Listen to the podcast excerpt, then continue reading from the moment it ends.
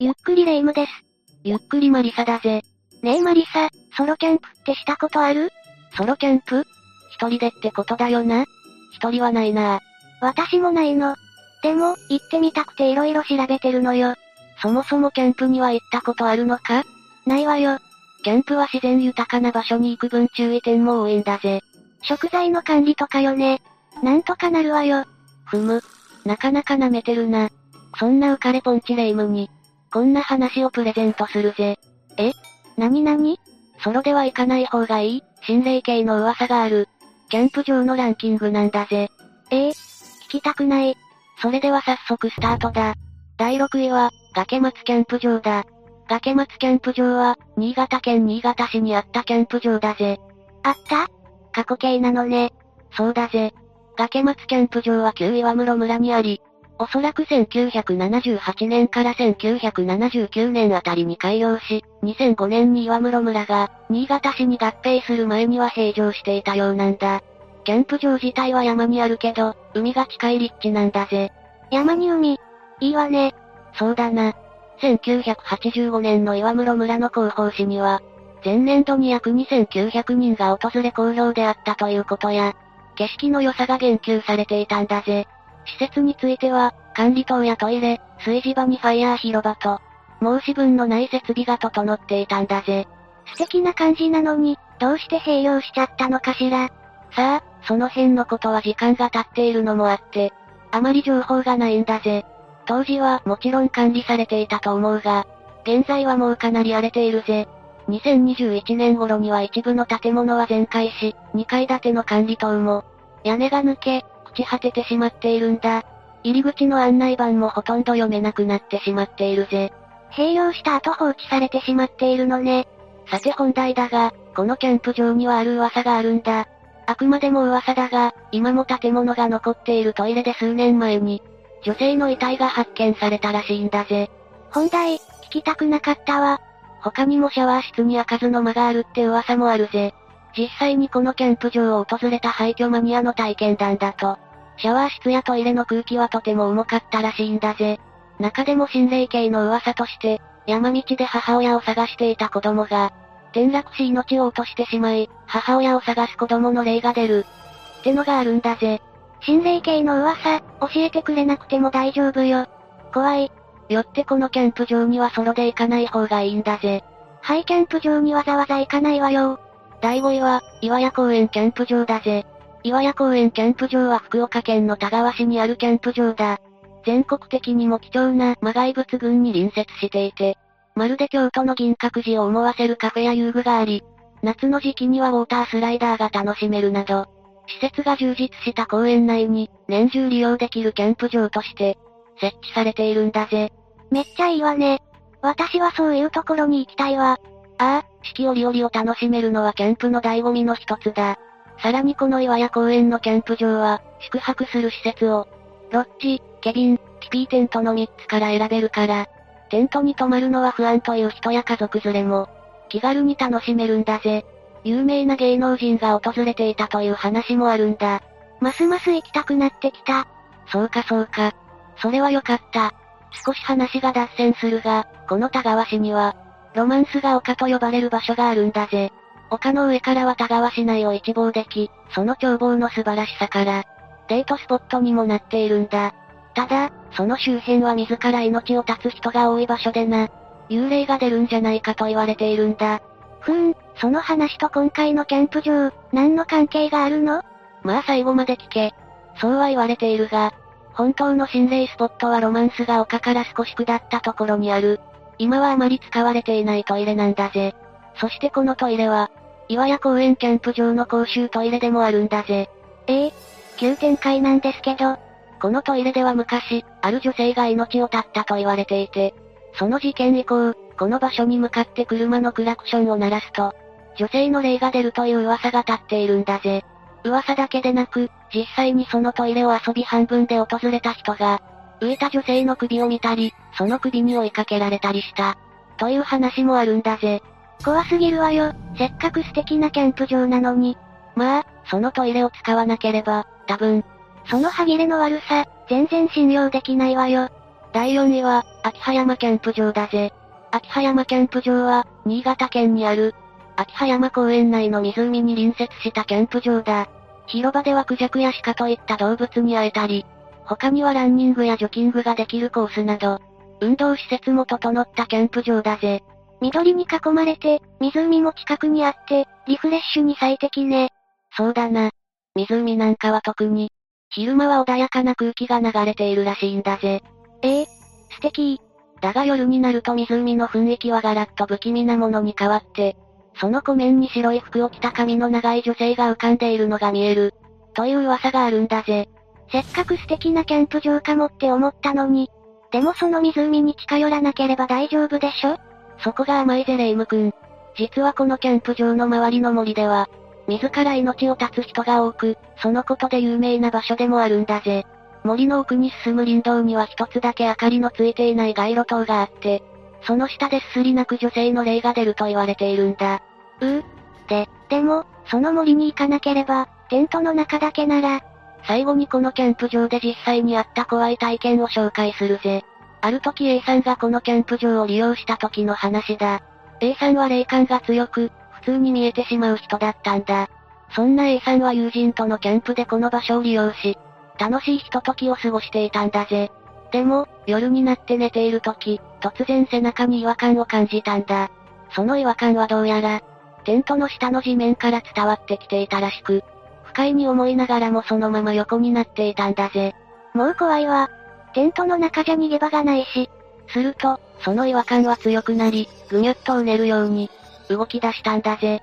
そしてその感覚を A さんは、まるで無数の人間の手の感触だったと説明していたんだ。ひぃトラウマよ。さらに夜中の間ずっと、テントの周りを、歩き回る足音もしていたらしいんだぜ。湖も怖い、周りの森も怖い、テントの中にいても怖い。やばすぎなんですけど。君はこの恐怖に耐えられるかな？誰目線？一人じゃなくても怖くていけないわよ。第3位は、不動尻リキャンプ場跡だ。また、もうやってないキャンプ場なのね。やってなかったらキャンプできないから行かないわよ。さあ、もしかしたら行ってしまうかもしれないからな。私はその時の霊夢を救いたい。冗談はさておき、不動尻リキャンプ場跡は、神奈川県厚木市にあったキャンプ場だぜ。2002年に営業を終えているが、収容人数300人の結構大きなキャンプ場だったんだ。12棟のキャビンと30針の常設テントがあり、6月から9月までの夏の時期のみ開設されていたんだぜ。厚木なら首都圏からのアクセスも良さそうだし、結構人気だったんじゃない？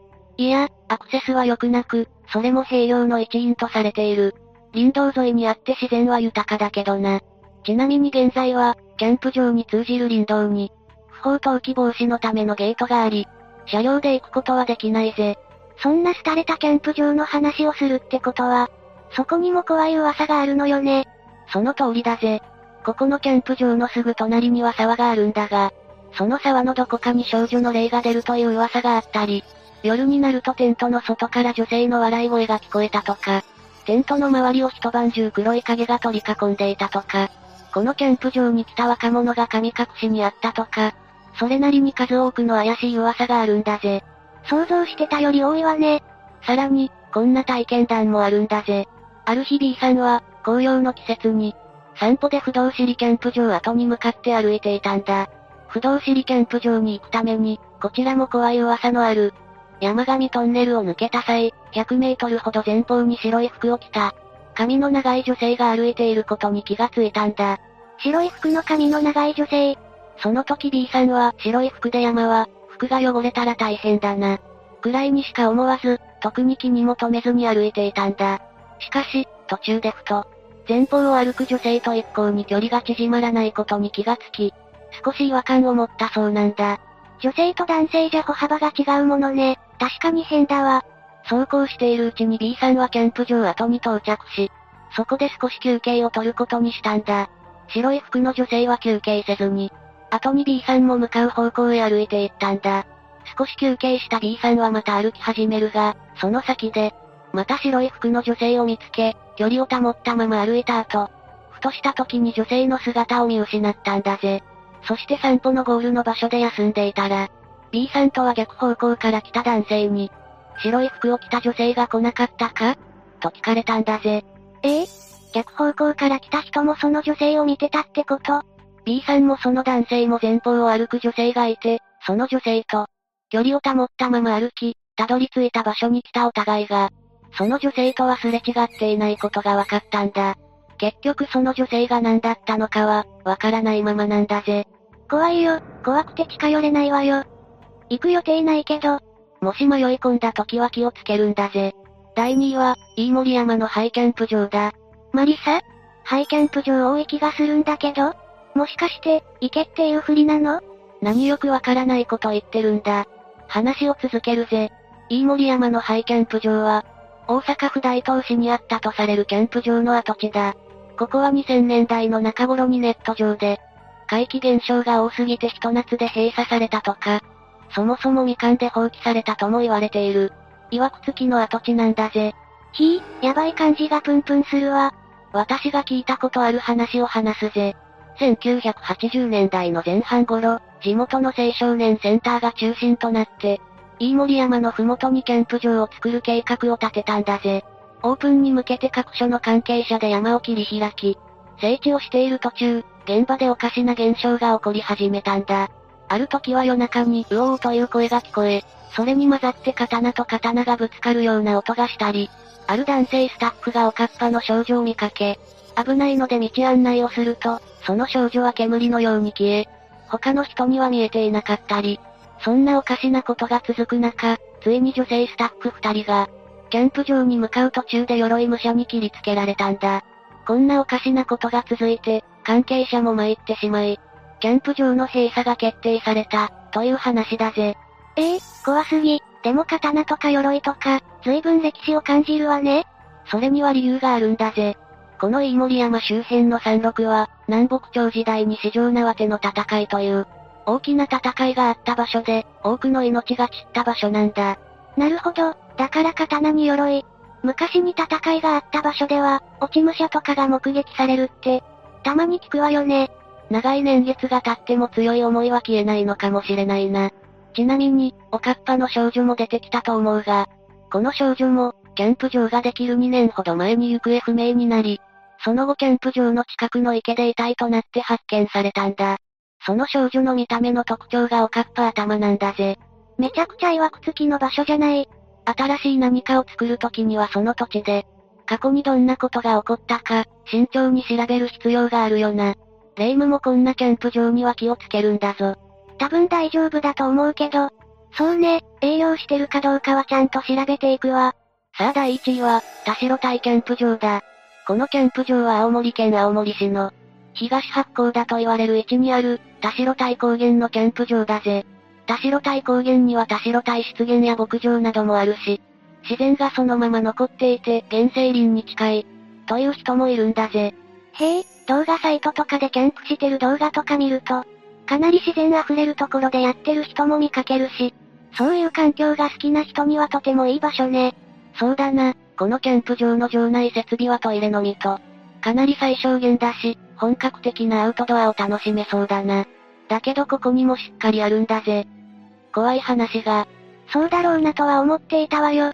この田代大高原のある八甲田山では、1902年に日本陸軍が、遭難した事故、八甲田雪中行軍遭難事件があって、200名もの陸軍兵士が命を落としたんだ。当時の歩兵の装備が青森の過酷な気象条件に、対応できていなかったことなどが原因で、生還した人も後遺症に悩まされるほど大きな事件だったんだぜ。そのためなのか、この田代体キャンプ場では、昼間に雪中行軍らしきものを見たとか、夜になると、テントの周りを歩く無数の足音が聞こえてくるとか、そういった恐ろしい現象が数々報告されているんだぜ。亡くなった兵士さんたちはかなり辛かったわよね。でもお化けになって出てくるとなると歓迎はできないわ。さらに、100年以上経った現代でも見かけられる歩兵たちは、みんな体のどこかを失っていて、その欠けてしまった部分を求めて、今でも八甲田の山をさまよい歩いている、とも言われているぜ。他にも、肩が急に重くなり体調が悪くなる。深夜に訪れると真夏にもかかわらず凍えそうなほど寒くなる。雪を踏み鳴らすようなザクザクという音が聞こえる。軍服を着た兵士たちが歩いていくのを見た。兵士に道を尋ねられたなどなど、多くの心霊現象の話があるんだぜ。土級のヤバいキャンプ場で確定だわ。なんせ流行る第一位だからな。